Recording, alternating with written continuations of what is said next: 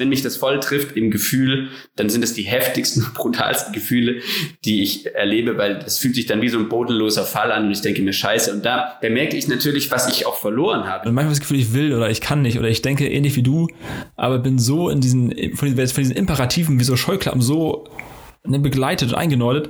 Jetzt das Einfache zu wählen, wäre unehrlich. Also ich habe während dem Studium sehr gelitten. Ich habe sehr viel gekämpft. Ich habe nach einer Weile gemerkt, okay, wenn sich das so weiterentwickelt, kann ich kein Pastor werden. So ein der rosa Elefant im Raum, den jeder sieht, aber keiner anspricht, weil keiner eigentlich auch Ahnung hat und keiner diese Verse auch versteht oder wenige. Wir müssen unsere Regeln jetzt so ein bisschen selber finden. Wir müssen selber finden, was uns gut tut. Wir müssen selber finden, ähm, an was wir glauben können, wollen und was uns hilft, was uns gut tut fürs Leben. Das war irgendwie so wie meine Erlaubnis so einfach so tabufrei wie möglich zu hinterfragen. Ähm, aber ich muss schon sagen, dass von dem christlichen Glaubensinhalt, von dem Dogma eigentlich nichts übrig geblieben ist.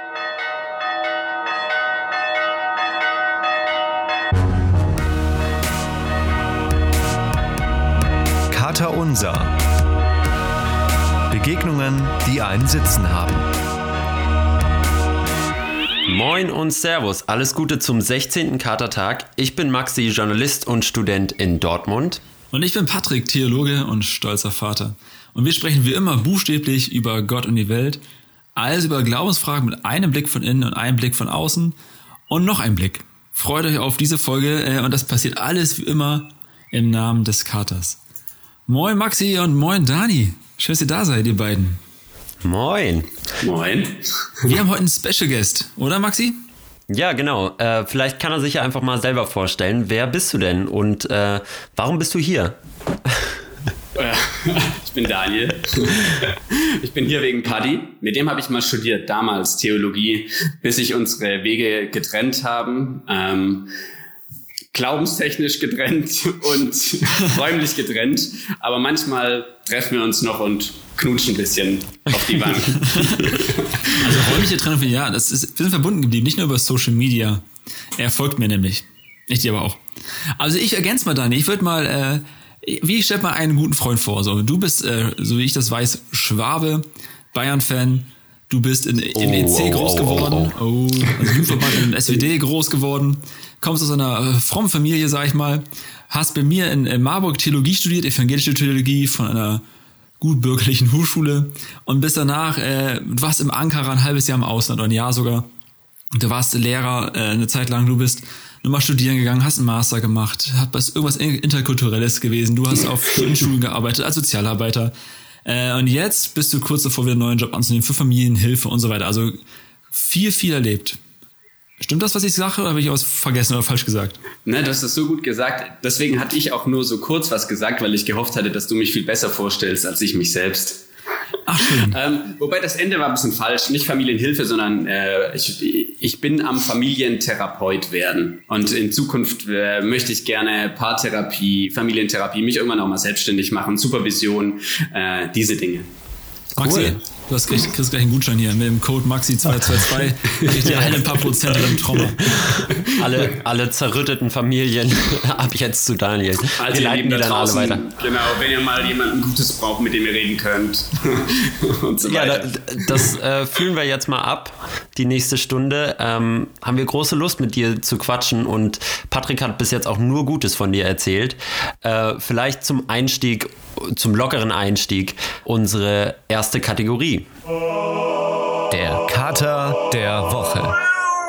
So, Dani, Karte der Woche ist eine Kategorie, eine Kategorie, die wir ins Leben gerufen haben, um so ein bisschen warm zu werden miteinander jede Woche, jede zweite Woche. Äh, Und der Kater, was meinte er? Einfach etwas, was dir hängen geblieben ist der letzten Tage, was so nachwirkt, so reinstrahlt in die Tage, wie so ein richtig schöner Kater halt. Äh, Vielleicht hast du Zeit zum Überlegen, dann würde ich Maxi einfach bitten, äh, seinen Kater mal zu präsentieren. Ja, mein Kader der Woche ist mal wieder ein schöner. Ich habe ja die letzten Male eher Sachen gehabt, wieder, die mich stressen, wie so oft. Aber jetzt ist ja die allgemeine Stimmung auch wieder am besser werden. Das Wetter ist schön geworden, der Optimismus kommt so ein bisschen zurück, habe ich das Gefühl. Äh, die Impfungen gehen voran, auch wenn ich noch nicht geimpft bin. Wie sieht's bei euch aus eigentlich, Jungs? Mal kurz zwischendurch. Einmal. Kein Mal. Na, da ist Daniel schon mal 1-0 für Daniel. ähm, aber mein Kater der Woche ist ein ganz bestimmter Moment, den ich äh, letzte Woche hatte. Und zwar habe ich meine Schwester besucht für zwei Tage, die wohnt in Köln.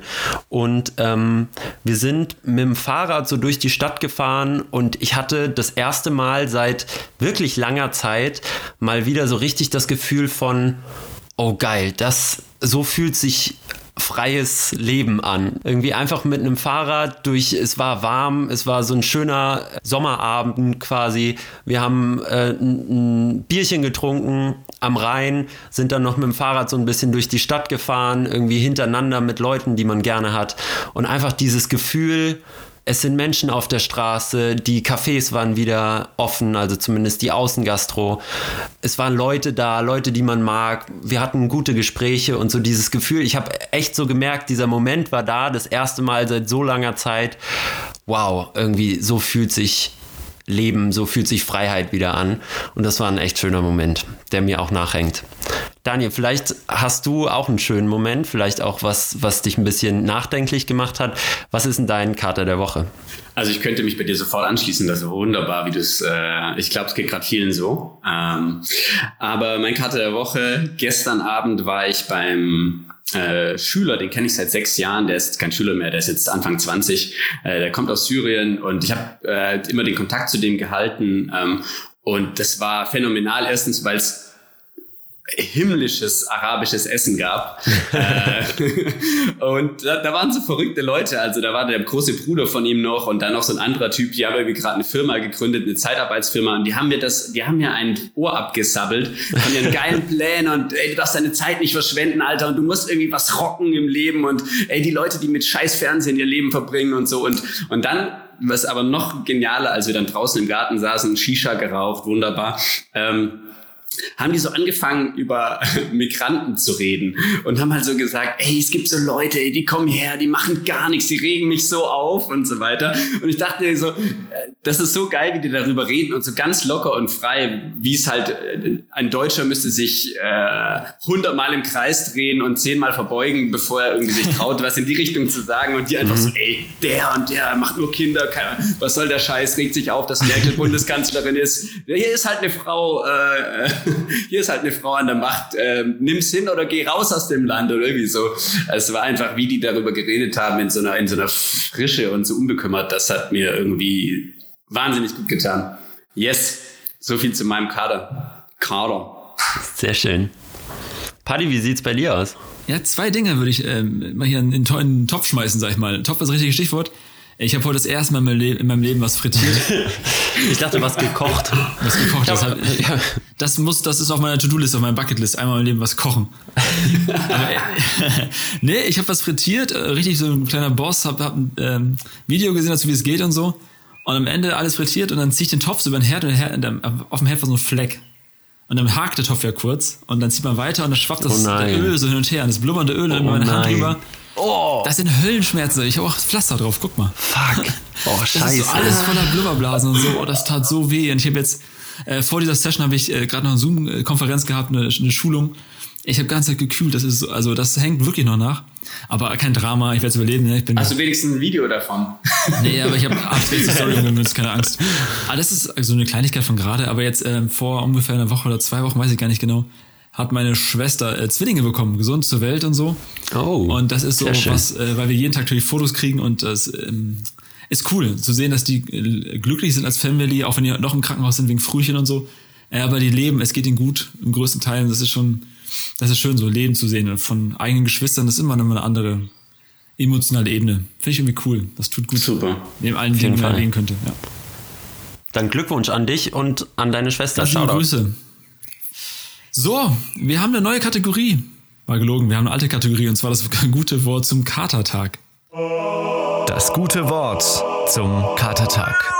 Das gute Wort zum Katertag äh, soll so, es sind immer ein Zitat, das wir voranstellen, das so ein bisschen äh, die Stimmung und das, das Thema einleitet. Und äh, wir suchen jedes Mal stundenlang jetzt raus. Heute habe ich Instant 1 äh, aus dem Hirn von dir. Wir zitieren unseren Gast. Ich bin gespannt. Wir haben zusammen vier Jahre Theologie studiert und du hast im ersten Semester etwas an irgendeine Tafel gekritzelt und zwar den Satz, äh, Gott ist Gott und ich bin es nicht und das ist gut so. Und das war ein Satz, der, ich finde, der hat immer, äh, der, das heißt mir nie aus dem Kopf gegangen, dieser Satz. Ich, am Anfang fand ich ihn verwirrend, komisch als erst, keine Ahnung vom Leben. Und du hast jetzt so, so ein Ding rausgemacht, ja toll, Daniel, und? Schöner Satz, ne? Und so, ja, ist mir auch klar. Aber immer kam ich dann auf die Idee, was da alles drinstecken könnte. Und ich finde, das ist ein Satz, der für mich äh, mit dir steht, seitdem ich dich kenne. Gott ist Gott und ich bin es nicht und das ist auch gut so. Und das ist wieder das Thema von heute. Da, da, darüber geht's nicht über Gott ist Gott, sondern wer bist eigentlich du? Was bringst du für eine Glaubensbio mit? Das ist so das, was wir gerne herauskitzeln würden heute für die Zuschauer, ZuhörerInnen. Das ist saugeil, vor allem, wenn du das nicht erinnern würdest, wüsste ich überhaupt nicht, dass ich das an die Tafel gekritzelt habe. Also es ist so schön, dass äh, äh, übrigens geht das so, äh, ähm, ist ein Zitat und das habe auch nicht, nicht ich nicht ich mir ausgedacht. Und äh, meine Theologie ist, Gott ist Gott und ich bin es nicht. Und das Von wem ist, das so. im Original? Weißt du das noch? Wenn ich das noch wüsste, nein. Das Vielleicht kriegen wir das noch raus. Unser Rechercheteam setzt sich dran nach der Folge. Hashtag Lena. was ist? Äh, Dani, also du musst sagen, ne, was dir zu weit geht, das ist deine Geschichte. Geschichten sind persönlich, deswegen äh, würde ich aber direkt mal reingrätschen, damit Leute, die zuhören und die äh, uns mal wieder schreiben, auch vielleicht sich mit dir synchronisieren und mit deiner Geschichte wir haben viele Leute, die aus, äh, aus engen Glaubenskonstrukten kommen und damit äh, strugglen und so und Probleme haben. Und was wir erleben, Maxi und ich, wir dürfen hier frei leben, frei denken und äh, frei aussprechen, ohne gleich, dass ein Blitz vom Himmel fällt und uns grillt einfach uns beiden für das, was wir glauben oder sagen. Und was ich an dir bewundernswert fand in Marburg war immer, dass du äh, aus einem, aus einem frommen Setting kommst, ne, ohne es zu werden. Und in Marburg eine große Freiheit entdeckt hast, Leute entdeckt hast, begegnet sind, die dir äh, Horizonte und Gedanken eröffnet haben und du irgendwann sehr konsequent wurdest in dem, was du glaubst, dass du gesagt hast, du glaubst nur Dinge, die du verstehst oder die du auch wirklich glauben kannst und nicht mehr etwas glaubst, weil man denkt, man müsste es glauben, man sollte es glauben. Du hast es sehr gut zusammengefasst. Also ich bin äh, fromm groß geworden, EC, so wie du auch. Ich glaube, da kann man vieles übernehmen. Ich habe auch äh, Verwandte, die Pastoren sind und all diese Dinge. Mein Opa, mein Onkel und so. Äh, mein Vater war immer Gemeindeleiter. Ähm, also da ging alles darum. In unserem Haus gibt's nur Bücher aus christlichen Verlagen, nur christliche Musik. Ich war immer in der gleichen Gemeinde. Ich war immer äh, am Start. Ich war immer vorne dabei. Also ähm, und ja, wahnsinnig viel dabei gelernt. Tolle Menschen, gute Gemeinschaft. Also da, da, davon will ich vieles überhaupt nicht missen. Ähm, aber klar, ja, das Studium hat dann da viel verändert und ich muss wirklich sagen, es waren die Anfang meiner 20er Jahre oder meine, vielleicht die ganzen 20er Jahre oder die ganzen letzten zehn Jahre, ich weiß nicht genau, waren in der Hinsicht, was ich glaube, schon verdammt hart. Also es waren wirklich, also ich habe während dem Studium sehr gelitten, ich habe sehr viel gekämpft, ich habe nach einer Weile gemerkt, okay, wenn sich das so weiterentwickelt, kann ich kein Pastor werden.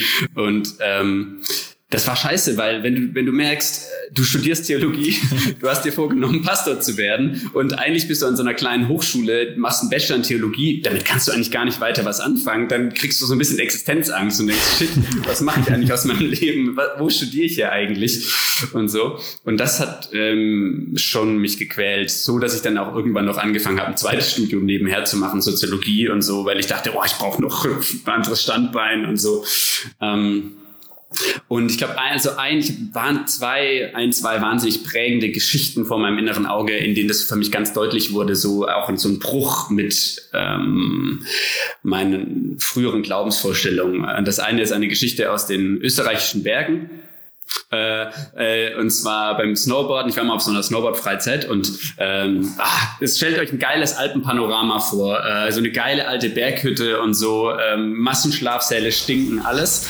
Und ähm, abends, nach dem, abends nach dem Snowboarden äh, gut Bier trinken zusammen. Und da war ein, einer, den habe ich da kennengelernt und der war so hart atheistisch, überhaupt nichts an Gott und hat mich so in Frage gestellt. Aber wir sind gleichzeitig so gute Freunde geworden und haben dann an einem Abend so lange diskutiert und irgendwann fragte mich, wir haben ewig lang diskutiert. Irgendwann fragt er mich so ins Gesicht, okay Daniel, und jetzt mal ehrlich, glaubst du eigentlich, dass ich in die Hölle komme?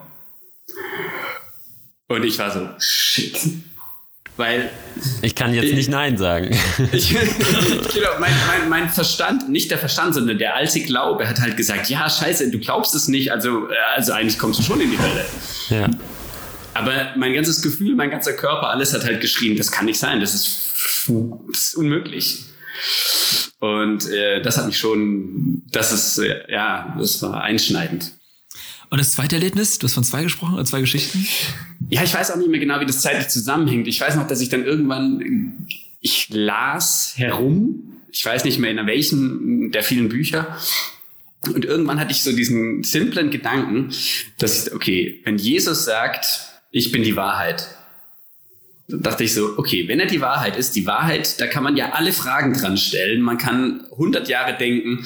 Ähm, am Ende müsste man ja eigentlich bei der Wahrheit landen. Mhm. So, und dann habe ich gedacht, okay, dann darf ich alles fragen, dann darf ich alles denken. Dann, darf, dann gibt's keine Tabus. Wenn er die Wahrheit ist, das wird mich auf den richtigen Weg leiten. Und dann habe ich, dann, das war irgendwie so wie meine Erlaubnis so einfach so tabufrei wie möglich zu hinterfragen, zu sagen, ach, soll das alles, ach komm, Bibel lesen brauche ich nicht mehr, ach komm, Gottesdienst ist eigentlich auch nur nervig und überhaupt in Predigten wird fast nie was gesagt, was mich überhaupt interessiert und es ist alles, alles nur bla bla.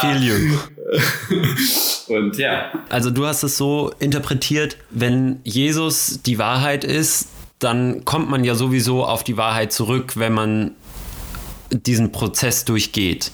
Und es kann nicht das Falsche sein. Also das Gegenteil von Wahrheit ist die, die Falschheit. Nee, ist das überhaupt ein Wort? Keine Ahnung. Aber also das Richtige und das Falsche. Das heißt, es kann nicht falsch sein, das Richtige zu tun. Kann man das so sagen? Ja, also. Äh ich, ich, heute würde ich das vielleicht so gar nicht, also heute weiß ich nicht, müsste ich nochmal neu drüber nachdenken. Aber damals war das für mich so, wie du es gerade beschrieben hast, irgendwie einleuchtend, zu sagen, okay, mhm. dann, wenn es die Wahrheit ist und Dings, dann werde ich nicht beim Falschen rauskommen und so weiter. Irgendwie, heute würde ich sagen, ja, da, das ist ein bisschen komplizierter mit der Wahrheit und mit dem, was man so persönlich für die Wahrheit hält. Aber damals hat mir das so ein Go gegeben. Und das ist ja auch, glaube ich, das, was vielen HörerInnen bei uns auf gut tut, wenn euch das gerade trifft, das Thema und euch das jetzt ähm, innere Gefühl gibt, also ich darf das, ne, dann, dann ist das okay so. Also das ist ja, äh, ich glaube, es ist Bewegung in der in, in den 20er Jahren vielleicht, wie du sagst, dass junge Menschen immer freier werden von dem, was eigentlich alte Strukturen, alte Glaubensmuster angehen. Und dann, aber sie fragen, was passiert denn dann? Und ich glaube, es gibt viele, die uns hören und die auch mir als Pastor, ne, als EC-Pastor folgen, die deine Biografie haben, so in Abstrichen, wie es halt passt. Ja. Aber die auch eigentlich das Gefühl haben, eigentlich kann ich nicht mehr glauben, was ich glauben müsste, und haben ganz viel religiöse imperative Antreiber, die sie immer wieder äh, dann doch in, in Spur halten. Und das hat nie einer böse gemeint, aber man ist so eingefallen musste, man hat so viel gelernt, hat so viel im Kinderzimmer auch trainiert vielleicht auf solche Momente hin, dass es total schwer ist loszulassen. Und ich habe mich gerade gefragt, was war denn, ähm, äh, du hast gesagt, es war äh, dir ist nicht, hast du übel gesagt? Nee, es war, hat dich gequält, hast du gesagt, diese die Jahre in Tabo und danach und so. Ähm, wie war das denn quasi für mich, für dich, nachdem du angefangen hast, Dinge loszulassen? Dann ist für mich, wäre das, ich hätte die Angst, das ist eine große Lehre und ich weiß gar nicht, was ich antreibe, was mir Sinn gibt. So, weil ich denke, ja, alles, wofür ich mein Leben lang gekämpft und geglaubt habe, das ist irgendwie dann, kann ich gerade nicht. Und dann, was, was, ich kenne die Situation dann nicht in dem Sinne. Wie, was, was passiert da so? Was stellt sich da bei einem, ein? Für was, wie ist da so der, der, das, der Weg? Ja, das ähm, ist eine gute und gleichzeitig sehr schwere Frage. Also ich meine, erstmal wollte ich zu dem davor, was du gesagt hast, noch was sagen, nämlich, dass das auch ein Grund ist, warum ich sehr gerne heute hier bin und mir das ein Anliegen ist, auch zu sagen, hey, vielleicht stehe ich in dem, wie ich lebe, meine Biografie irgendwo zwischen dir, Paddy, und zwischen dir, Maxi oder so. Mhm. Ähm, und ja, vielleicht stehe ich ein bisschen für einen Weg, der auch möglich ist und äh, mit dem man äh, auch sehr glücklich wird. und ähm, deswegen finde ich es genial, dass er diesen Podcast macht und dass dort solche Themen zur Sprache kommen. Und mh, mm, wie, wie, wie, also wie fühlt man sich danach? Also ich glaube, das eine, es gibt das eine Gefühl, das ist schon etwas verloren zu haben. Ja, also es ist, es ist ein, vielleicht sogar ein, also das ist heute ein bisschen schwächer, es gibt aber immer noch ein, also ein Gefühl von von Selbstverständlichkeit, von Heimatverlust. Ja, das ist eine, das ist natürlich eine ganze sprachliche Welt. Ähm, ja. Alles, was mit, äh, und auch Geschichten. Also, dass das sozusagen das Zentrum, das Ultimative ist, Jesus und alles, was sich darum dreht, die Kreuzigung, das ewige Leben ähm, und so, die Auferstehung, ähm, die Sündenvergebung. Ähm, all diese Dinge, die spielen in meinem Leben, in meinem Alltag überhaupt keine Rolle mehr, muss ich sagen. Und ähm, dadurch auch nicht die Gemeinschaft, die ich da früher irgendwie erlebt habe. Und das in einem eurer Podcasts sprecht ihr, glaube ich, auch darüber, ähm, auch Maxi, du hast darüber gesprochen, was ist eigentlich mit Leuten, die sich nach Gemeinschaft sehen, aber zur Kirche nicht passen. Ne? Wo ist ja. die Kirche, die Kirche Verzweifler? Also das ist schon vielleicht was, was mir auch fehlt, wo ich öfter drüber nachgedacht habe, ob es nicht möglich wäre, eine eigene Kirche zu gründen. Ich habe da schon mal Pläne durchgespielt und dachte irgendwie, ich muss, ich muss eine Gemeinschaft schaffen äh, für Menschen, die, die zweifeln. Bevor wir dazu kommen, das finde ich einen super spannenden Punkt, den würde ich gern gleich mit dir besprechen. Lass uns noch einmal ganz kurz, weil jetzt haben wir schon ein bisschen über dich und deine Story geredet, aber nochmal ganz äh, klar machen, damit man das so vor Augen hat, weil wir eben auch schon über Strukturen, Paddy hat gesagt, Imperative, theologische oder religiöse Imperative. Also kannst du nochmal erzählen, wie dein, deine Erziehung, deine religiöse Erziehung ausgesehen hat, welcher Theologie du früher gefolgt bist, deine, dein Umfeld gefolgt ist und wie sich das auch zu heute verändert hat, vielleicht hintereinander so in, in, der, in dem Wandel. Gut. Und ich merke mir, dass ich dann danach, also sehr gerne wirklich, dass ich dann danach noch was Positives zu dem, wie sich verändert hat. Aber vielleicht ja. schaffe ich das in dem, in dem gerne. Zuge. Also die Theologie lässt sich mit Johannes 3, Vers 16 zusammenfassen. Das war die Theologie, mit der ich groß geworden bin. Ja, ähm, äh, jetzt müsste ich ihn eigentlich zitieren können und ich kann ihn auch zitieren. Denn Gott hat die Welt ähm, so sehr, ne? Und so weiter so sehr geliebt, dass er seinen eingeborenen Sohn gab, damit alle, die an ihn glauben, nicht verloren gehen, sondern das ewige Leben haben. Ist es der oder ist es ein anderer? Egal. Aber darum geht's. Also es war klar, es geht um Jesus und zu Jesus musst du dich bekennen oder zumindest äh, irgendwie mhm. das verstanden haben, dass er für dich da ist, dass er für dich gestorben ist. Ähm, und das solltest du irgendwie glauben und dann bist du gerettet. Also dann gibt es irgendwie sowas wie Paradies und Ewigkeit. Und es ist ganz, ganz schlimm, wenn man das nicht glaubt, weil dann kommt man, ist, ist nicht hundertprozentig sicher, aber dann kommt man eben vielleicht in die Hölle mhm. oder ins, zu Nicht-Gott, äh, in, die, in der Ewigkeit. Und das ist doch schlimm, das ist doch fürchterlich, weil äh, das ist ja die, die, die, die, die Zeit hier auf der Erde ist nur eine so kurze Zeit und die Ewigkeit ist so lange. Du musst doch allen davon erzählen. Und deswegen macht man Gottesdienste, wo man immer wieder davon redet, dass alle zu Gott kommen müssen und ruft nach vorne zum Kreuz Kreuz auf und so weiter. Und das war das Zentrum meiner religiösen ähm, Erziehung. Aber wurde darüber denn überhaupt gesprochen? Also war das wirklich auch, also gerade dieser Teil mit Hölle, weil du das eben auch angesprochen hast, ähm, war dieser, diese Angst vor der Hölle, wurde die auch aktiv bedient oder war das immer nur so, ja, wir machen das ja, um ins ewige Leben zu kommen und zu Gott und dann quasi der Umkehrschluss, den musste man dann selber machen. Wenn ich es nicht mache, dann komme ich wohl nicht zu Gott. Das heißt, bleibt ja nichts anderes übrig als Hölle. Eher zweiteres, würde ich sagen. Es war jetzt nicht so die krasse Angstmach-Religionsaktion. So würde ich EC auch nicht beschreiben. Ne? Es ist eher so nee, nee, nee. Eher der Umkehrschluss ja. von all dem oder so. Oder man, es gibt Bilder, man, als frommer Erzähler hat man die Bibel auch durchgelesen oder ansatzweise. Und die Stellen, die einfach verwirren mit ewigem Feuer und so. Das, Alter, und Öl, sag ich euch, ist richtig heiß. Wie muss dann erst eine Hölle sein? Und dann, du weißt Bescheid. Ja, da, hat, man so Gefühle, da hat man, ist eher so Angstbilder. Aber es ist erst ein Thema, alle wissen die, die gute Seite und diesen dualistischen Gedanken, dass es was anderes gäbe, das wird ist irgendwie so, so ein der rosa Elefant im Raum, den jeder sieht, aber keiner anspricht, weil keiner eigentlich auch Ahnung hat und keiner diese Verse auch versteht oder wenige. Genau, ja, aber es hat mich gequält, das hat mich gequält. Also ich dachte halt dann teilweise, ich habe doch hier Freunde und wenn die es nicht annehmen und wenn die morgen sterben, scheiße, Mann, ich, ich, ich bin dafür verantwortlich. So, ne? Also das war schon ein Druck, den ich mir teilweise sehr aktiv gemacht habe und oft eher so unterschwellig. Aber da habe ich jetzt nochmal eine Frage an, an Paddy, vielleicht kannst du das auch beantworten, Daniel. Warum meint man denn Ahnung von der einen Seite zu haben, aber nicht von der anderen? Wir haben ja schon mal über Gott und das Böse geredet. Da habe ich im Prinzip die gleiche Frage gestellt. Warum meint man, was über Gott sagen zu können, aber nicht so richtig über den Teufel. Darüber will man dann nicht richtig reden. Gibt es den, gibt es den nicht, gibt es Hölle, gibt es sie nicht. Ähm, also das wird immer so mitgedacht. Und es ist ja auch schon Teil dieser Religion und Teil dieser Theologie und des Gedankenkonstruktes, das, der, das da rumsteht. Aber warum wird das denn nicht klar adressiert, wenn es doch Teil dessen ist? Also ich glaube zum einen, weil es verschwindend wenige Textbefunde gibt zu diesem Thema. Also der, der, der Prozentteil von den Texten über Jesus, über, über, über echte Geschichten von ihm und so, ist riesig. Und die, die, die wenigen Verse sind über Hölle sind oft kryptisch, die sind, äh, sind auch, ist alles eine bildhafte Sprache. Also ich glaube ja auch nicht an einen Ort, wo irgendwo Feuer brutzelt. Das ist ja, das wäre auch ein niveauloser Gott, wenn er sowas erfinden würde.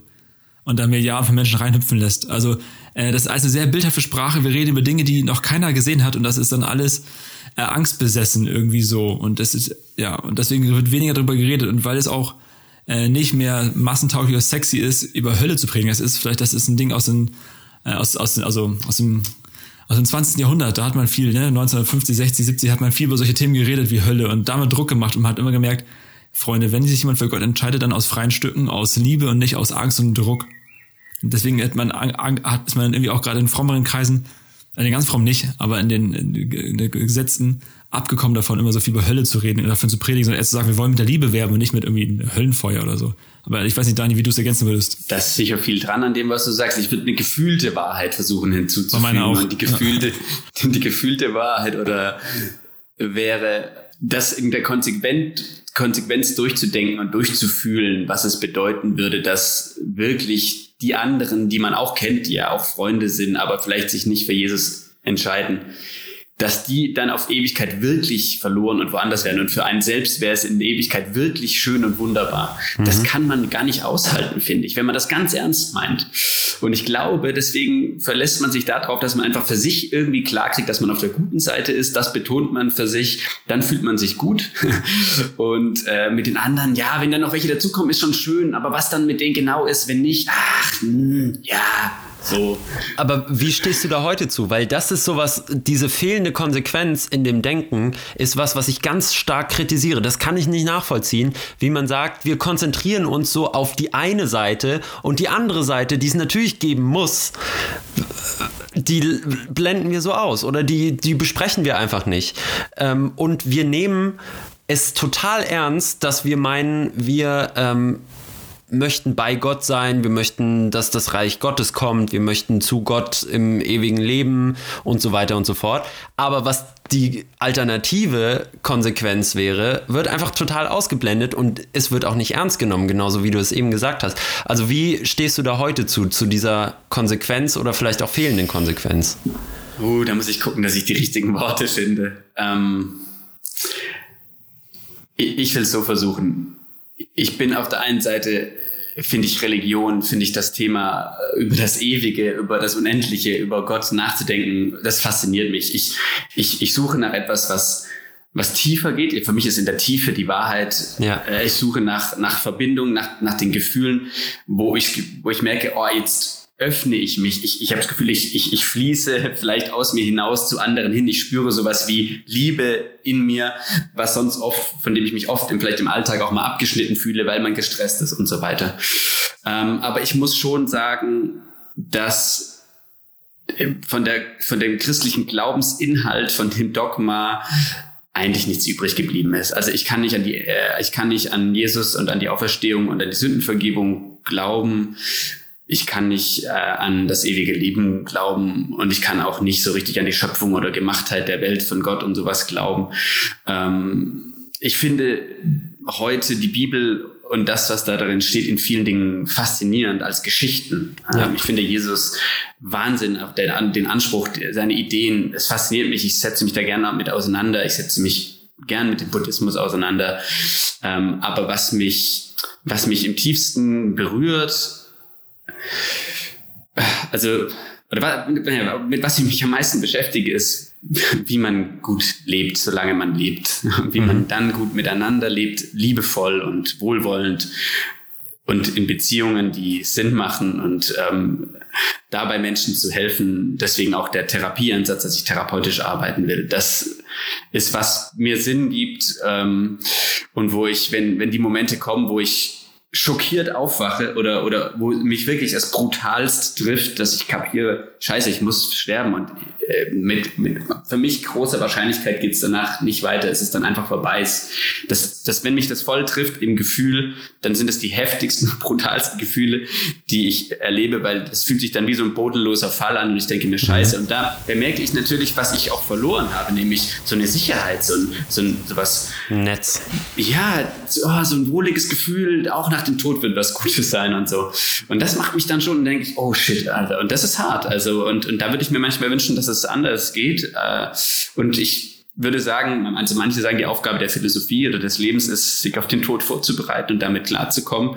Äh, und das werde ich versuchen zu tun, dass ich äh, und dass ich dieses aber auch als Ansporn nehme, das Leben irgendwie gut und intensiv und liebevoll und so zu leben und äh, gleichzeitig möglichst nicht verurteilen gegenüber den Menschen zu sein, die das anders leben und die klarer glauben, klare Glaubenssätze haben und denen das die das können, ja, die das können, die können glauben und ich kann es irgendwie nicht mehr. Ja, mhm. so. Bedauerst du das auch? dass du es nicht mehr kannst? Also bist du so ein bisschen wehmütig oder bist du eigentlich froh, dass du aus diesem vielleicht, ich, ich will dir jetzt keine Worte in den Mund legen, aber aus dem starren Glaubenskorsett, in das man hineingeboren ist, auch so ein bisschen rausgewachsen ist und sich seine eigenen Gedanken gemacht hat. Also guckst du so ein bisschen eher mit, mit guten oder schlechten Gefühlen auf, auf deine religiöse Erziehung heute? Ja, gemischt. Gemischt. Also, wie ich vorher versucht, also wie ich versucht habe zu sagen, ich glaube, es ist eine Form von, von Gemeinschaft und Zugehörigkeit, verloren gegangen und, äh, und auch von einem grundlegenden Gefühl getragen zu sein. Und das schmerzt mich manchmal. Und ähm, gleichzeitig muss ich sagen, fühlt es sich für mich wie eine große Befreiung an. Also ich fühle mich, ähm, ich, ich, ich habe also auch wenn ich denke, wie also wie wie eingeschränkt vielleicht das Interesse auch dann halt war auf dieses christlich-religiöse, ja, was ich heute an Liebe für für Kunst, für Malerei, für für, für Literatur entdeckt habe, die es einfach nicht gab davor, weil der Horizont dafür nicht da war, das, das Interesse daran nicht geweckt wurde, wie ich äh, mich für Musik begeistern kann, wie das in mir, wie, wie, wie alles Mögliche zu mir sprechen kann in einer Weise äh, und wie ich nicht das Gefühl habe, irgendwie mich, mich bremsen zu müssen, weil irgendwas sagt, du darfst das nicht äh, denken oder so, ne? Natürlich gibt, das würde jetzt nicht, genau, du darfst das nicht denken. Natürlich gibt es, habe ich moralische Ansprüche und sage, ja, äh, ich mache ja mal einen Punkt. Paddy, wie, wie, findest du, wenn du das alles hörst? Darf ich mal fragen? Äh, wir kennen uns jetzt ja auch schon elf Jahre, mein Lieber, und äh, du hast mich auch ein bisschen äh, begleitet und äh, weißt so manches, wie ich so denke, manches vielleicht wusstest du bis jetzt gerade nicht, ich weiß es nicht. Hast du Daniel eigentlich als richtig frommen Christen noch kennengelernt? Ja, wahrscheinlich, ne? Also, am Anfang. Also am ersten Tag, als ich ihn gesehen habe, hat der Junge noch ein Halstuch getragen. ich dachte, er wäre ein cooler Schwabe, jedes Mal als aus Friese gesagt, man lebt. So. Nein, also äh, doch am Anfang, also Daniel hat am Anfang, glaube ich, gut beschrieben. Wir haben ziemlich ähnliche, also unsere Wege sind ziemlich ähnlich gestartet, die ersten 19, 20 Jahre. Plus, minus, links, rechts. Aber so gleicher Weg und dann in Tarwort sich irgendwie spannend weiterentwickelt. Äh, wenn ich dir zuhöre, Dani, das meiste ist bekannt. Also du formulierst es immer schöner, als ich es selber formulieren könnte über dich. Das sind ja auch deine, äh, deine Gedanken. Eine Gedanke, der hochkommt bei mir, war, ob du der Konsequenz, also ob ich der inkonsequente Dani bin und du der konsequente Paddy wärst, also ob ich jemals die Konsequenz zeigen könnte, die du zeigst, weil ich merke, viele Gedanken, die du aussprichst, äh, treffen mich genauso. Und ich mal das Gefühl habe, ich bin noch in so einem frommen, diesem frommen Flow drin, so. Ich bin so in so, einem, in so einem Strom jeden Tag seit 30 Jahren, 31 Jahren, äh, dass ich gar nicht weiß, ob ich die Kraft hätte, das äh, da rauszueiern. Selbst wenn ich wollte. Und manchmal das Gefühl, ich will oder ich kann nicht oder ich denke ähnlich wie du, aber bin so in diesen, von diesen, von diesen Imperativen wie so Scheuklappen so begleitet und eingenordet, äh, die immer hochkommen, die alten Trägerpunkte, dass ich da gar nicht loskomme. Das sind so, wo ich immer wieder, wenn ich mit dir offen und frei reden kann, auch privat, äh, immer wieder gute Ansätze kriege. Ich merke, das macht mich äh, vom Kopf her freier, dass ich durch dich und auch durch einen unserer anderen guten Freunde einfach das Denken lerne, das freier Denken lerne. Ich weiß, theoretisch ich dürfte es, aber ich merke, ich bin so begrenzt und ich merke bei euch, geht einfach nichts kaputt, wenn ihr das tut und so. Ja, das sind schon so Gefühle, die ich hochkomme. Natürlich, äh, wenn man jetzt weil so fromm aus dem Nähkästchen plaudert, war am Anfang schon die Angst, ne? Oh nein, der arme Dani, der kommt jetzt in die Hölle. kommt, der kommt er nicht. Also eigentlich weiß ich, ich also, ne, glaube ich nicht, fertig. So, weil ich glaube, also ich glaube an einen Gott, der deine Geschichte kennt und versteht und der mehr Niveau hat und das einordnen kann, was du denkst und fühlst.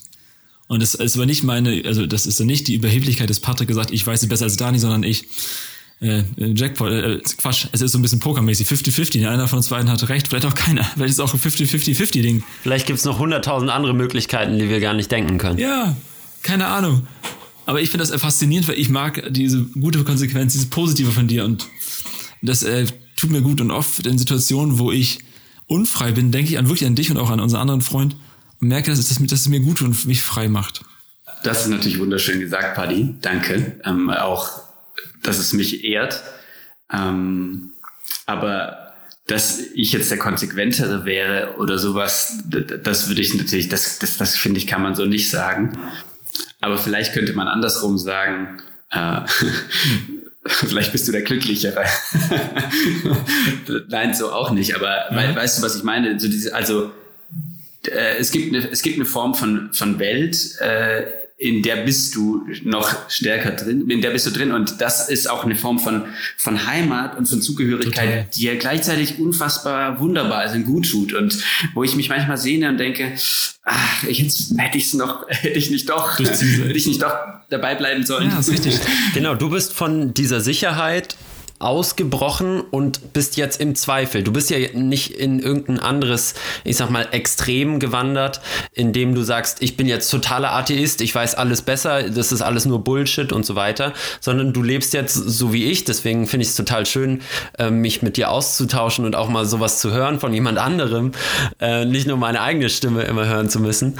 Ich finde es aber total schön, dass du sagst, du kannst dem Ganzen noch total viel abgewinnen und du siehst, was da positiv daran ist, aber du kannst kannst es nicht mehr für dich. Und das ist genau das Gleiche, was ich auch denke.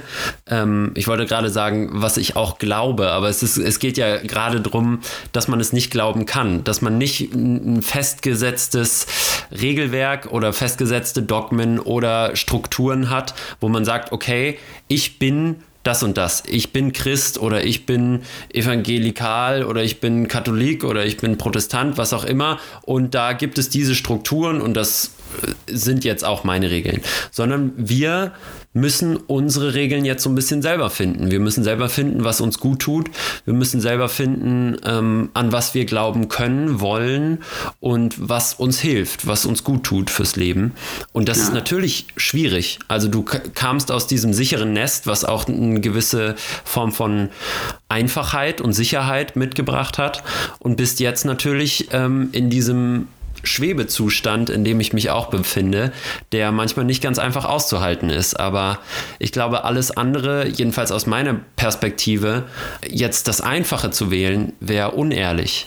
Also ich könnte nicht ehrlich sein und sagen, ich glaube jetzt daran, weil das muss ja von innen ja. kommen.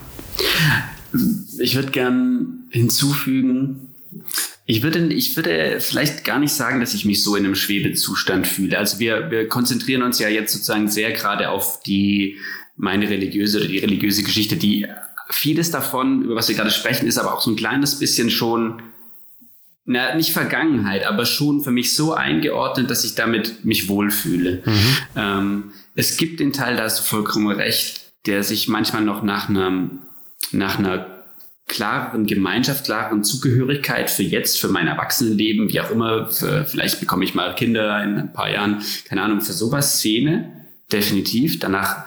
Aber insgesamt weiß ich, wie und was ich leben will. Also und die und die mhm. Gottesfrage gehört für mich da im Untergrund so dazu, dass ich ganz einfach sagen kann, wenn der Paddy sowas sagt, wie dass er mir so, so liebevoll zusprechen kann, hey, er glaubt, wenn es Gott gibt, dann, dann versteht er mich schon. Dann, dann merke ich, das tut mir gut, das ist was Schönes. Und ich wenn was Religion ist oder so, dann sowas. Also ein Moment für mich, wo, wo ich eine Liebe spüre, dass mir was zugesprochen wird aus einem Vertrauen raus. Und, ähm, mhm. und, und, und ich glaube, da, wo ich das spüre, dass Liebe zwischen Menschen passiert, sich mehrt, oder wo ich so einen Moment spüre von, von Wahrheit. Danach suche ich und das, das interessiert mich im Leben und ich glaube, das ist wunderbar genug für ein Leben. Ähm, und, und das, so viel mehr muss ich gar nicht suchen, verstehst du? Also ich, deswegen fühle ich mich gar nicht so sehr im Schweben, sondern, äh, sondern kann das, glaube ich, irgendwie sagen, das ist so, das darf ich offen lassen und ich weiß. Aber das ist ja. ja du, du, willst, du willst, du willst einhaken. Tu ja, wir, wir, wir, mir juckt in den Fingern. weil unser, unser Problem ist ja, dass wir keine institutionalisierte Form haben. Und darauf würde ich jetzt gerne nochmal zu sprechen kommen, weil du das eben schon angesprochen hast, ähm, diese Momente zu finden. Also genau das, was du gerade ansprichst, ansprichst, diese Momente zu finden, wo man sich in einem Gefühl von religiösem, religiöser Zugehörigkeit oder dieses wohlige, warme Gefühl, sich auch mit den großen Sachen zu beschäftigen. Das kenne ich total und ich kann auch total das nachvollziehen, was du gerade gesagt hast, dass ähm, religiöse Menschen oft so eine Art an sich haben, der ähm, der Offenheit und der, ah, wie nennt man es, dass sie so ein liebevolles Gegenüber sind und auch einfach ähm, wertschätzen können, dass du du bist. So, und du gar nichts weiter äh, leisten musst, weil das ja Teil dessen ist. Wir haben aber das Problem, dass wir diese Momente nicht regelmäßig haben, weil wir nicht jeden Sonntag in die Kirche gehen, wie Patrick das macht oder viele andere auch, wie Patrick das nicht macht, aber machen müsste. Jetzt kommt alles raus. nee, aber da, dazu noch ganz konkret, weil du eben gesagt hast, ähm, du würdest dir es auch manchmal gern wünschen, diese Art von Gemeinschaft nochmal zu spüren. Welche Art von, ich will nicht sagen Kirche, aber irgendwie Gemeinschaft im religiösen, meinetwegen auch philosophischen, würdest du dir wünschen oder würde dich ansprechen? Also erstmal, ich, ich, ich kann die Gedanken total nachvollziehen, dass ich sozusagen manchmal einfach denke, ich brauche sozusagen den Kirchenersatz. Mhm. So. Und dann merke ich aber auch eigentlich, wenn ich ehrlich bin, würde es in meinem Leben überhaupt reinpassen? Würde ich jetzt, würde ich es noch machen, jeden Sonntag wohin gehen? Oder ist es eher so was äh, Festhalten an was Vergangenem und an der Struktur? Weil wenn ich überlege, was, also es gibt Momente, und klar, die waren wegen Corona noch seltener, aber der Gemeinschaft und der Verbundenheit, die ich mit anderen spüre, und es mhm. kann auch mit einer Freundesgruppe sein, die das für mich ausmachen. Also wenn ich jetzt gucke, wie wir am Samstag hier bei uns im Wohnzimmer getanzt haben zu fünf. Das war einfach nur, das war einfach nur alles, weißt du, von Blödsinn bis voll ausrasten, bis äh, irgendwann nur noch auf dem Boden liegen und äh, machen so. Also äh, oder wir haben hier bei uns eben äh, in der Wohnung so äh, immer wieder Kunstabende, so offene Bühne veranstaltet. 60 Leute brechen voll die Geil. wunderschönsten Sachen, die auf der Bühne gezeigt werden, von von Theater, äh, Comedy, Musik, ähm, Vorlesen, alles. Das sind einfach, also das sind Formen, die ich weiter, mit denen ich weiter experimentieren möchte. Ich, ich glaube, ich würde gerne mal einen Ort schaffen, eine Art, wo, wo sowas öfter vorkommt, solche offenen Bühnen, ges äh, äh, philosophische Gesprächskreise, äh, Kaffee. Äh, ich, ich will gerne am liebsten dort auch ein, äh, ein gebrauchte Bücheraustausch-Dings haben, weil ich Literatur liebe und ich glaube, ich kann sie sehr gut empfehlen. ähm, also so einen Ort würde ich schon gerne schaffen am liebsten. Äh, oder, oder einen haben. Das stimmt schon. Also und, und der Punkt ist ja die Institutionalisierung. Ne? Also dass du etwas hast, was vielleicht auch ohne dein Zutun weiterläuft, ja. wo du einfach dann, wenn du es brauchst, auch wieder hingehen kannst und dazukommen kannst. Ein Verein macht das und eine Kirche macht das und so, genau. Ja. Es muss ja gar nicht so die Verpflichtung sein, man muss da jetzt jede Woche hingehen oder man muss das und das dafür leisten oder so, sondern einfach nur den Rahmen haben. Und das finde ich auch ganz schön, sich einfach mal einen Tag in der Woche und seien es an dem Tag auch nur ein, zwei Stunden oder eine halbe Stunde oder zehn Minuten, sich mal rauszunehmen aus dem täglichen Stress und zu sagen, okay, jetzt denke ich mal über sowas nach. Jetzt denke ich mal drüber nach, was passiert denn, wenn ich mal sterben sollte? Ähm, was es denn vielleicht über uns? Oder warum bin ich denn eigentlich hier? Was soll das Ganze? Ja. Das finde ich schon schön.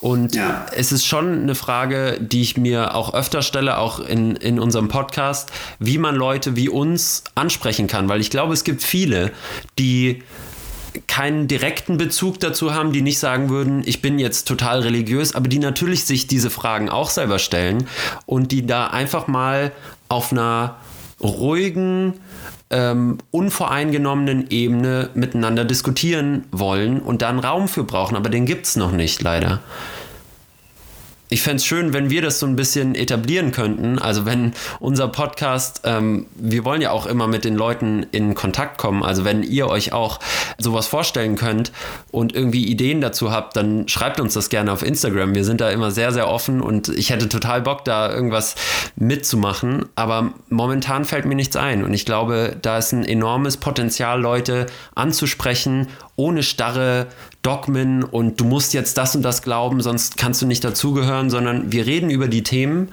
und was hältst du eigentlich davon?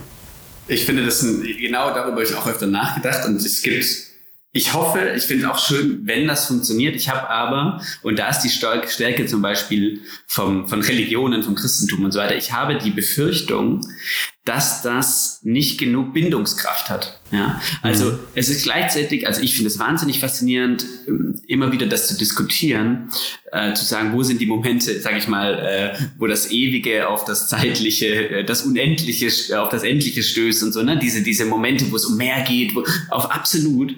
Aber wenn du sozusagen nicht eine gemeinsame sprachliche Grundlage und wenn du nicht eine gemeinsame geteilte Geschichte hast, und das bietet dir ja die Religion, dann wird es, glaube ich, teilweise schwer. Du musst viel Übersetzungsarbeit leisten. Was meinst du jetzt damit? Ne? Mhm. Und das ist das Geniale an den Religionen, dass sie dir diese Geschichten liefern. du kannst dann halt sagen, ja, der verlorene Sohn. Oder du kannst sagen, ja, die Bergpredigt. Oder du kannst sagen, ähm, ja, so wie Jesus am Kreuz und äh, Dings. Und das macht natürlich äh, da finde ich, äh, das ist das Schwierige. Also, natürlich kannst du sagen, der Ersatz ist die Philosophie. Also wenn mhm. du die Philosophie gut betreibst. Ja, aber Kant, ja, aber Rousseau, das ist aber dann auch, dann kannst du dich auch nur noch mit drei Leuten unterhalten. Ja, nee, man einigt sich auf Platon natürlich. Und dann fängt man damit an und sagt, das Gute, das Wahre, das Schöne und darüber reden wir fertig.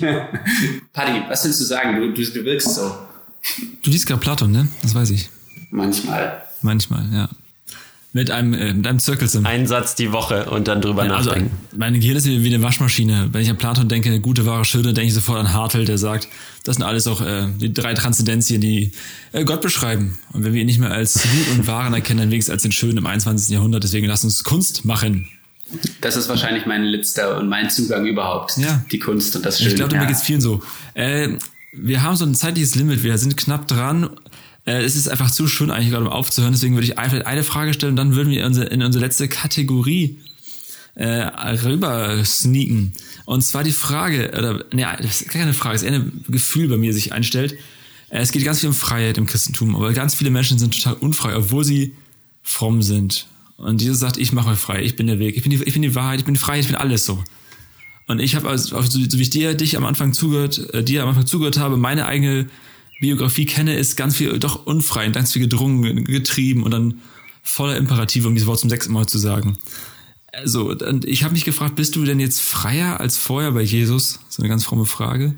Ist es jetzt für dich freier und irgendwie, du hast, hast gesagt, du bist ja auch glücklich, ne? was auch sich vielleicht aus einer Innen, also Binnenlogik im Christentum nicht äh, nachvollziehen lässt, wie kann man außerhalb davon glücklich sein? Aber ich glaube dir das, weil ich dich kenne. Ich glaube dir, dass das so ist und ich, so erlebe ich dich ja auch, dass du glücklich bist und dass du auch wie freier bist und frei bist also eine, so ein Gedanke, der hochkommt, ich weiß gar nicht, ob es eine Frage ist. Also, dass du vielleicht ja. jetzt das Gefühl hast, freier zu sein als früher. Wann auch immer, ne? Also, ohne einer Familie nachzutreten, also. Ich glaube, mir fällt gerade eine sehr gute Synthese ein, Paddy, oh. aber äh, es muss ich noch, also es würde mal, das eine würde ich sagen, diese Form von Unfreiheit, und das zeigst du ja auch auf deinem Instagram-Kanal auch und so immer wieder, ähm, die sind noch tief in mir drin. Also die sind natürlich so tief einprogrammiert, diese, diese, diese Formen der Unfreiheit, dass die No-Gos, die in mir sind, dass ich mich immer wieder im Alltag versuche, davon zu lösen und mich davon zu befreien. Und deswegen ist es auch ein andauernder Prozess. Und ähm, das ist aber in Ordnung. Das, hat, das haben andere mit anderen Prägungen auf ihre Weise genauso. Das ist ja, dass man die Eltern, um mal therapeutisch zu sprechen, ja, die Eltern, das Eltern-Ich, die die Dinge in sich sozusagen auch äh, integrieren muss und loswerden und, und, und gucken, was passt und was nicht. Ähm, aber ich würde sagen, Vielleicht habe ich es weniger geschafft als du aus der, aus der Verwundung. Vielleicht habe ich auch eine Verwundung aus der Erziehung stärker empfunden als du.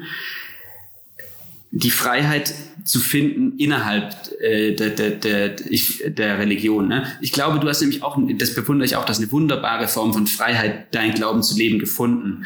Und ähm, ich glaube, dass das für mich, entweder wäre es für mich auch wirklich gewesen oder es, es wird mir deswegen so schwer, weil ich es nicht schaffe, geschafft habe, aus den, aus den Wunden das so zu, zu transformieren, dass es trotzdem innerhalb des Glaubens weiterleben kann. Deswegen habe ich es vielleicht, schaffe ich es eher, meine Freiheit außerhalb oder zumindest im Grenzbereich zu finden. Ja. Und ähm, das äh, ist dann, ist dann so. Das ist dann mein Weg, mein, meine Biografie und, äh, und deine ist deine. Also ich finde das einfach schön. Das ist auch für mich immer das, äh, das Bonbon dieses Podcasts, dass es klappt, dass wir Freunde bleiben können, ne? dass es Gespräche gibt in diesem Dreier-Triumphirat oder wie man es sagen möchte, dass Leute miteinander reden können, egal ob sie glauben, nicht mehr glauben, fast glauben, äh, sehr fromm glauben und doch nicht glauben, was auch immer. Das ist, ich finde das einfach geil. Das tut mir gut und so von so einem Abend, das ist ein Kater, der äh, safe nachhängt bei mir.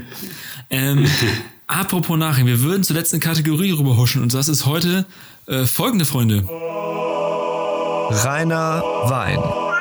Reiner Wein ist unsere Kategorie, in der wir immer mit Klischees aufräumen wollen und einfach mal wirklich sagen wollen, was Sache ist. Und wir haben da schon verschiedene Klischees über Christen gehört. Und jetzt vielleicht mal eine ganz ehrliche, offene Frage an dich, Daniel, als früheren Christ und heute nicht mehr. Patrick, was haben wir uns überlegt? Reiner Wein. Wein passt ja zu Jesus. Daniel Trommer, wieso glaubst du nicht mehr an Jesus?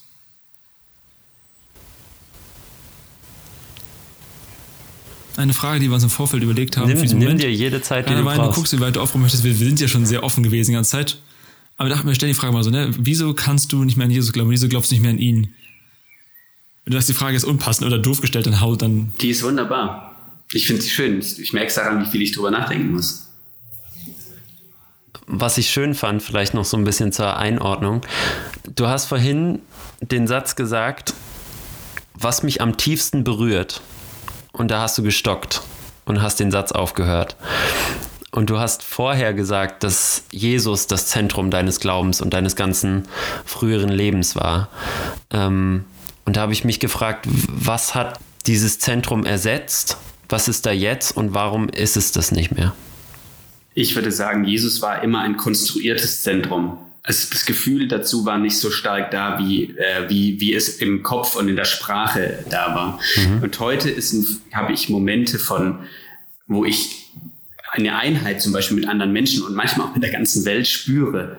Also die, wo ich so sehr das Gefühl habe, ich bin nicht nur so ein komisches Einzelwesen, sondern irgendwie gehöre ich zu allem, was lebt, als Mensch, als Lebewesen. Und das sind Momente, die sind so stark und ich habe das Gefühl, erst dadurch, dass ich aufgeräumt habe mit diesen Kategorien, ähm, äh, konnte ich mich für diese Gefühle wirklich öffnen.